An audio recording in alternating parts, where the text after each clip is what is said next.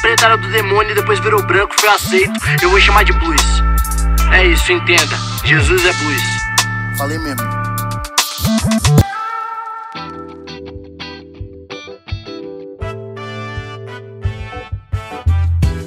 Salve, salve, salve, meu povo! Como é que vocês estão? Estamos chegando aí para mais um episódio da sériezinha bacanérrima chamada Jesus, o Negro Nazareno. Eu sou o pastor João Paulo Berloffa e vamos lá, vamos lá que a gente continua aqui na caminhada de Jesus. Estamos aí agora dando aquela olhadinha é, através dos quatro evangelhos em ordem cronológica, tentando entender é, os, passos, os passo a passo aí, né, de Jesus. Ontem nós estávamos no capítulo 2 do Evangelho de João, quando Jesus senta a porrada nos religiosos que estavam no templo. Expliquei tudo isso no episódio anterior. E hoje nós vamos para o capítulo 3 do Evangelho de João. E você sabe o que, que tem no capítulo 3 do Evangelho de João? Você se lembra o que é que tem dentro deste capítulo 3? Pois é, o versículo 16. João 3,16. O versículo mais conhecido do Novo Testamento, quiçá da Bíblia. O versículo que todo evangélico aprende em primeiro lugar. O versículo que você precisa decorar na primeira semana de convertido, senão você já, já, já mostra ali que você não é muito crente, não. Este foi o primeiro versículo que eu decorei quando eu tinha 10 anos de idade, quando eu estava fazendo é, o, o, o, cursinho ali pré-batismo dentro da igreja batista com as irmãzinhas que ia lá em casa uma vez por semana com a apostila, enfim. João 3,16. Porque Deus. Não, se você está ouvindo, se você está ouvindo aí agora, eu quero que você repita comigo em voz alta, independente de onde você estiver. Tá no busão? Tá no trem? Tá trabalhando? repita comigo. Porque Deus amou o mundo de tal maneira que deu seu único filho para que todo o que nele crê não pereça, mas tenha a vida eterna. Amém. João 3,16. A pergunta é: você conhece esse versículo? Óbvio, você sabe ele de cabeça. Amém. Você já parou para se perguntar em, em que contexto Jesus disse isso? Por que, que Jesus disse isso? Provavelmente não. Sabe por que não? que eu e você fomos ensinados a tratar a Bíblia como versículos. A gente gosta de versículo, a gente gosta de caixinha da promessa. Você abre, tira um versículo e aquele versículo quer dizer um monte de coisa. Agora, imagina só, você pega um livro, um livro inteiro, pega uma frase do livro, um parágrafo do livro e tenta compreender agora o livro todo por aquele parágrafo. Dá merda. Dá essa merda toda que tá aí, ó. É, não tem como versículo não serve para nada, a não ser para virar decoreba em escola bíblica dominical.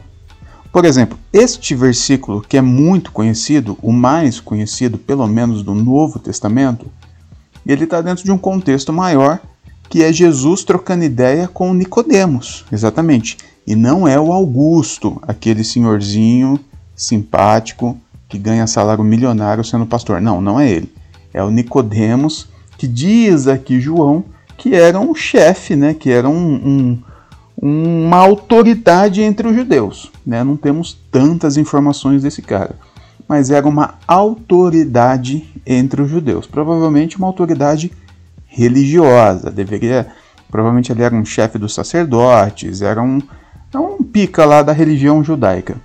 E ele veio até Jesus ele, ele procurou Jesus. E vamos lembrar onde que Jesus estava. Jesus estava em Jerusalém, na época da Páscoa. E diz o texto aqui que essa, essa trocação de ideia aqui de Jesus e, e, e o Nico, vamos chamar de Nico, era à noite, tá? Nesse mesmo dia, durante o dia, Jesus tinha saído na mão com os caras dentro do templo. Lembra dessa fita aí? Agora imagina só, época da Páscoa, né? Eu expliquei que a Páscoa em Jerusalém é igual ao Salvador no Carnaval. Todo mundo lá. Jesus entra no templo, senta ali o rei em todo mundo, vira aquele, aquele furdunço, mesa virando, pancadaria, tapa nas costas, chicotada no lombo, aquela coisa toda. Imagina a algazarra que deu, aí Jesus meio que sai, o pessoal tira Jesus e o pau comendo, e Jesus vai para outro lugar da cidade, todo mundo fica sabendo do que aconteceu. Jesus tá maluco, Jesus tá louco, o filho do pedreiro, aquele neguinho, e aqui por favor, é, é, eu, eu estou dizendo o que provavelmente eles diziam. Pô, o filho do José lá ficou maluco, tá aí dando chicotada nos caras aí, tá estragando a nossa máfia, tá estragando que o nosso esquema de milicianos, tá estragando o nosso esquema. E aí vem um dos chefes, uma das autoridades entre os judeus para trocar essa ideia com Jesus. Agora, sabe qual é o nosso problema? O nosso problema é que a gente só tem o texto. Nós não sabemos é, é, exatamente como foi dito essas palavras. Né? Se você pega essa conversa aqui, Jesus e com Nico, é, Jesus está trocando uma ideia com ele, mas a gente não sabe o teor dessa conversa. A gente não sabe se Jesus estava sendo sarcástico. A gente não sabe o que Jesus sabia do Nicodemos. A gente não sabe qual era a procedência desse senhor, né? Então, assim, Jesus pode estar trocando uma ideia de boa com ele? Pode.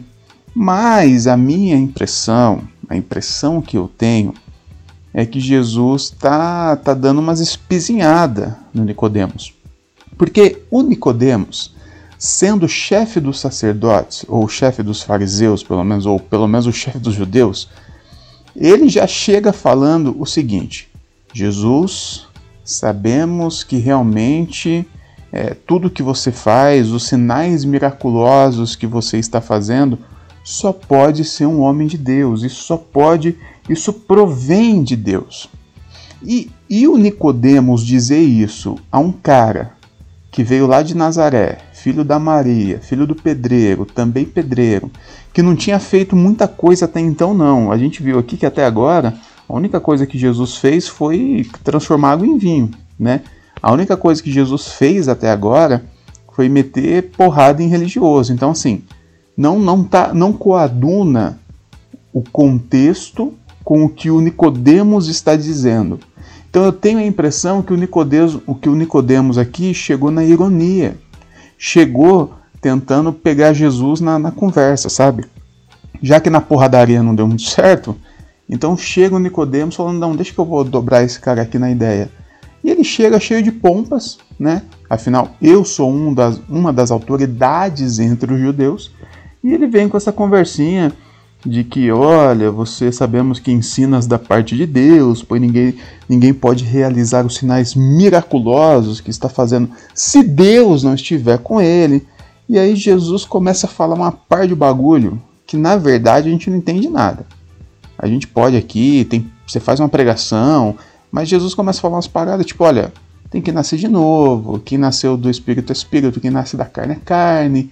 Parece que Jesus vem falando uns bagulho que a gente não entende e que provavelmente o Nicodemos também estava entendendo nada.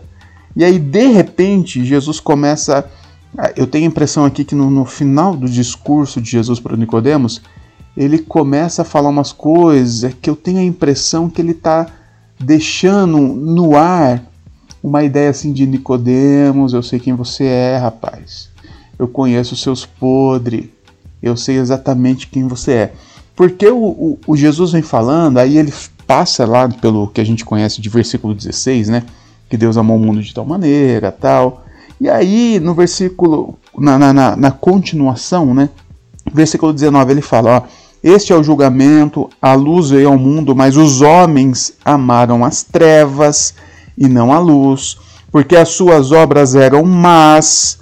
Quem pratica o mal odeia a luz e não se aproxima da luz, temendo que as suas obras sejam manifestas. Isso Jesus está falando para Nico, ok? Mas quem pratica a verdade vem para a luz. Ou seja, me parece que Jesus estava falando assim, Nico, eu conheço os seus trambiques, Nico. Eu conheço suas tramóias, irmão. Você está aqui cheio de pompa você está aqui cheio de, de autoridade, mas eu conheço as suas obras. E a julgar pela corrupção que estava rolando, né? E eu tô te, te, explicando essa corrupção desde lá o comecinho do Evangelho de Lucas, com a denúncia lá do, do Anás e Caifás, a corrupção que tinha ali, essa milícia que havia no templo, que fez com que Jesus quebrasse tudo. E o Nicodemos vem em resposta a isso, eu tenho para mim, né? Não posso afirmar categoricamente porque nós não sabemos, mas tudo me leva a, que, me leva a crer que o Nicodemos era um desses caras envolvido com essas mutretas. Ele vem cheio de pompa e Jesus está dando a dica aqui, irmão, eu conheço sua caminhada, eu conheço seu proceder. Não me venha cheio de pompa, porque as suas obras são más. E você odeia a verdade, porque a verdade pode trazer à tona as suas tretas e tal. E como a gente não tem o final da conversa, como a gente não sabe aqui o que aconteceu exatamente, mas me parece que a conversa encerra do nada, né? Aparentemente Nicodemos começou a ouvir essas conversas, ele virou as costas e saiu fora antes que a casinha dele caísse. Eu tenho a impressão que funcionou. Jesus deu essa letra para o Nicodemos, falando: olha só, você está aqui, mas eu sei, mano, eu vou falar para todo mundo aqui. A luz vai revelar as verdades. O Nicodemos vai, finge que vai beber uma água e ó, sai fora e nós não temos o desfecho dessa conversa. Mas a julgar por todo o contexto que eu expliquei para vocês, eu acho que Jesus deu uma bela de uma espizinhada nesse chefe, nessa autoridade judaica chamada Nicodemos. Gente, eu vou ficando por aqui. Esse foi mais um episódio da nossa série Jesus o Negro Nazareno. Acho que esse aqui é o número 13, né? Eu sou o pastor João Paulo Berloff, me segue nas redes sociais, tá bom? Tô lá no Instagram, arroba pastor JP Berlofa.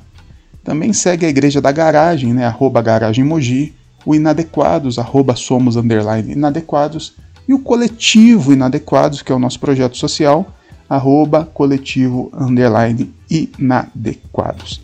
Valeu, meu povo, é isso aí, tamo junto, beijão, Deus abençoe, e não sejam como Nicodemos, hein? Nem o da Bíblia e nem o da Presbiteriana.